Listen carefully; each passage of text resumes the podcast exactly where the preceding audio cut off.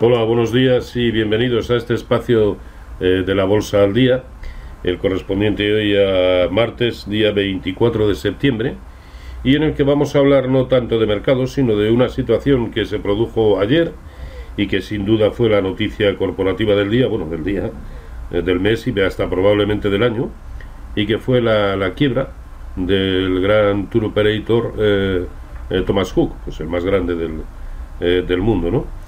Eh, y, claro, lo primero que se nos viene a la, o que se me viene a la cabeza es eh, cuánto de ejemplarizante y de ilustrativo tiene siempre un gráfico.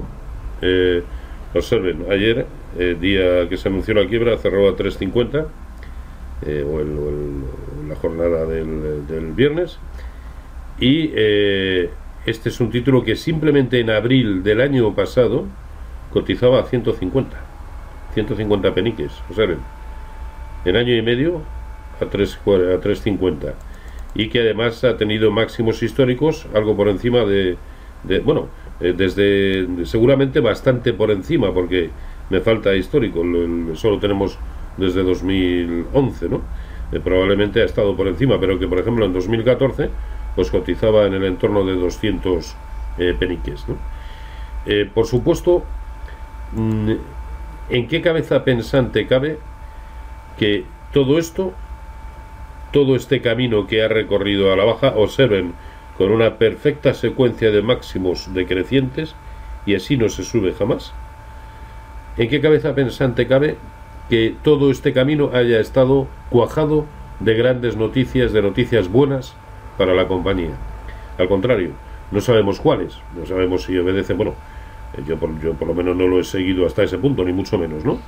Eh, pues profit warning, eh, problemas de, reestructuración de deuda, problemas con los proveedores, peores expectativas, peores cifras prácticamente, no lo sé, no lo sé.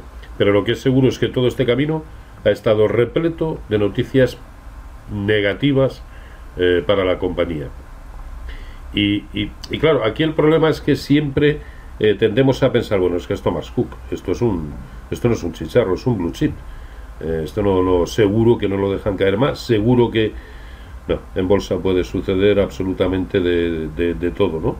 Eh, y alguien que exclusivamente mire un gráfico, independientemente de cuáles sean las noticias que están provocando los grandes movimientos, nadie en su sano juicio, ningún analista técnico estaría metido en este título con vocación de permanencia.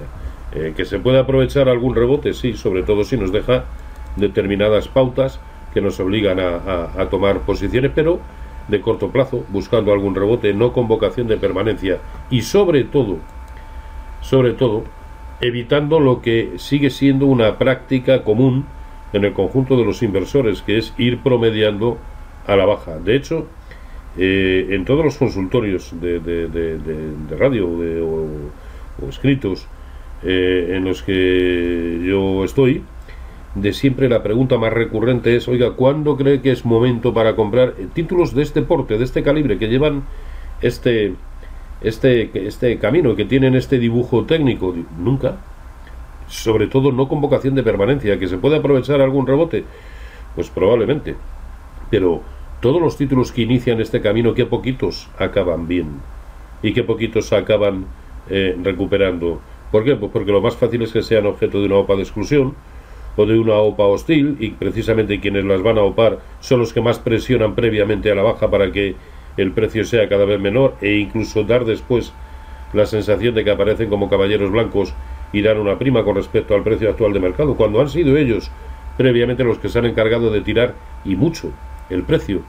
Pero en definitiva, sea cual sea, eh, o sea lo que sea que vaya a suceder, eh, simplemente no nos merece la pena estar en este tipo de títulos. Pero, lejos de eso, la gran mayoría de los, de los inversores, ¿cómo, eh, ¿cómo actúan? Ir comprando según va cayendo mucho más. ¿Por qué? Pues porque siguen opinando que es un título que va a estar en, en breve, se va a poner de su lado obviando algo tan importante como que lo único que realmente eh, tenemos que detectar es la tendencia. Eh, y la tendencia no es desde lo alcista, nada nos invita eh, a comprar. Al contrario, un título que sucesivamente pierde niveles como ese es incluso para estar cortos. Ahí lo vemos. Un título que nuevamente vuelve a perder ese nivel en el largo, larguísimo plazo es para estar cortos. Observen, pullback y para abajo. Un título que vuelve a perder este nivel es para estar cortos, dejando además un hueco a la baja.